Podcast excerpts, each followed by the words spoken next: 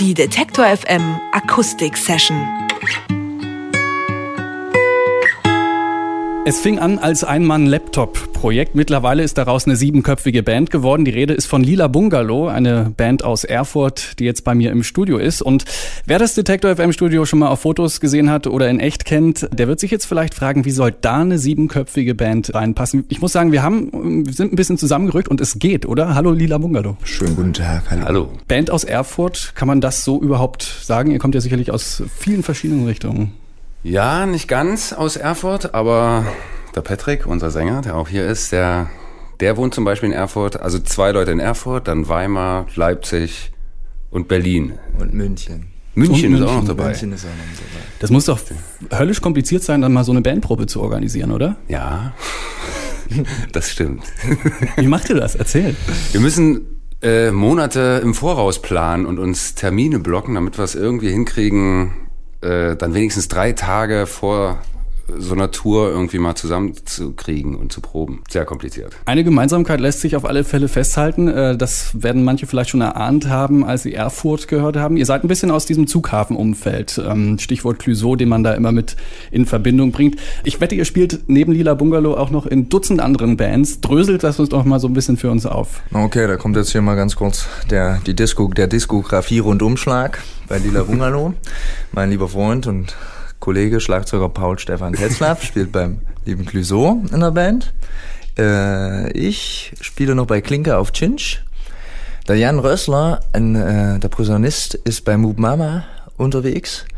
Äh, Alexander Binder, wenn ich richtig liege, Max Prosa.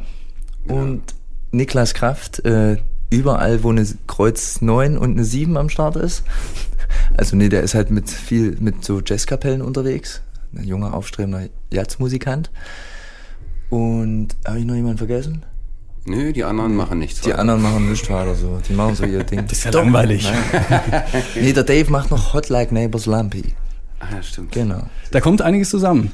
Ähm, wir wollen jetzt aber mal ein bisschen Lila Bungalow äh, hören. Ihr habt euch hier aufgebaut und äh, zwar wirklich gekonnt, muss man sagen. Sieben Leute mit Instrumenten, Schlagzeug, allem drum und dran hier im Studio. Das muss man erstmal nachmachen. Wir hören einen Song von euch. Welchen spielt ihr als erstes? Ja, das ist unsere Aufwachsung Elephant.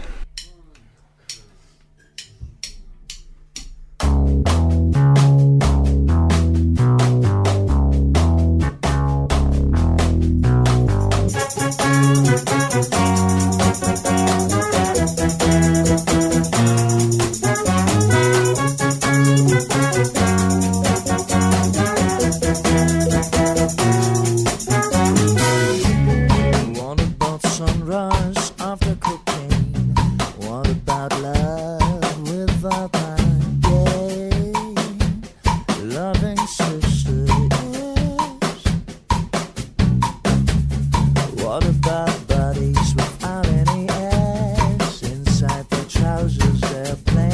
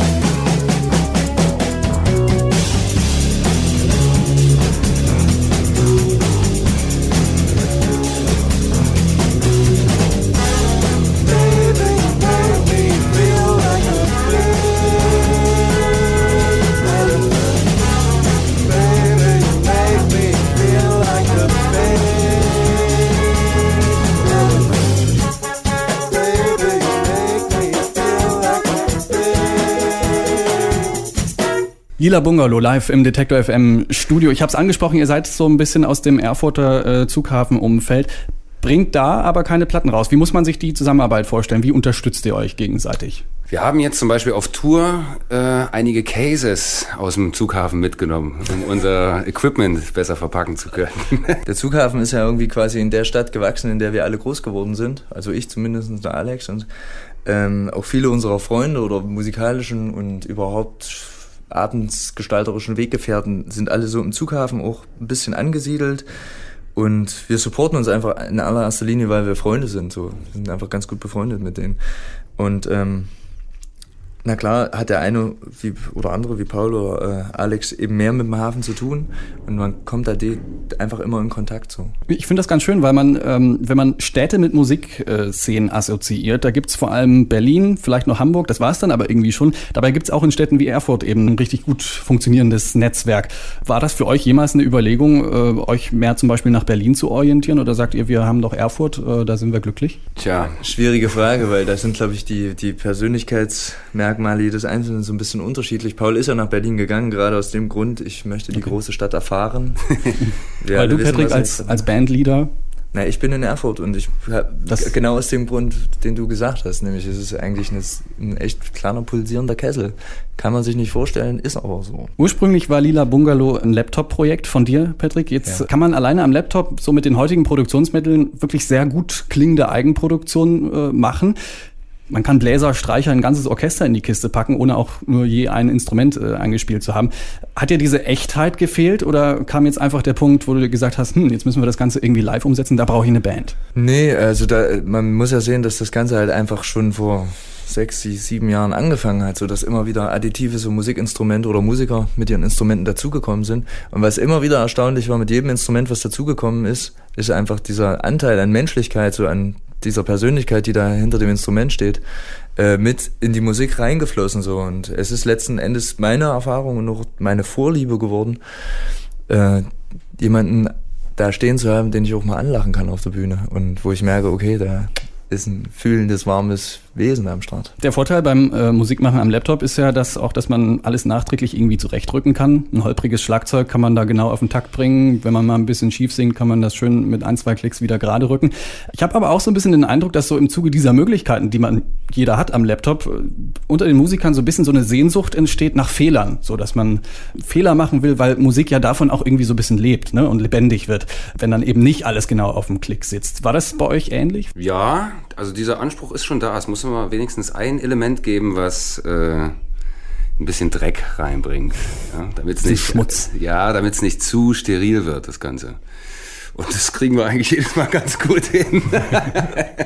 ich würde, ja, das ist das eine und ich glaube, das andere ist auch, dass ein Fehler auch ein tierisch guter Moment sein kann einfach. Also unsere Recording Engineers, die haben immer bei manchen Sachen so, wo ich dann sage, ey, das kann man nicht so stehen lassen. Das ist doch, nee, ey, das lebt, das atmet ja. doch so. Das ist doch mhm. der, der, der Incident, der Zufall. Sehr gut.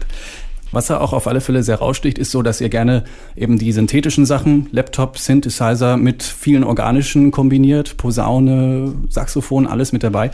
Was war bei euch eigentlich so zuerst da? Diese klassische Instrumentenausbildung oder das autodidaktische am Laptop rumfrickeln? Das ist, glaube ich, wieder ganz unterschiedlich. Einige von uns haben sogar ein äh, Hochschulstudium absolviert an ihrem jeweiligen Instrument und äh, ja, ich für meinen Teil kann sagen, dass ich eigentlich eher vom Instrument komme und dann äh, in den letzten fünf, sechs Jahren eigentlich erst auf den Laptop gekommen bin, dass man da auch richtig selber alles eigentlich machen kann. Ich glaube, bei dir, bei Patrick, ist es ganz genau der andere Weg. Nee, bei Vielleicht. mir war es in etwa gleichzeitig. Oder? Also ich habe halt angefangen zu spielen und hatte von meinem Vater das alte Foron-Kassettendeck mit einem schönen Mikrofon und ich habe halt sofort mich angefangen aufzunehmen so und habe damit gearbeitet und kam dann zu meinem allerersten 486er und da ging es dann schön mit Magic's Music Maker an den Start. Mit, Siehste, das wusste mit, ich noch nicht. Mit 4 Megabyte RAM, ja. ja, ja. 3 Megabyte Festplatte.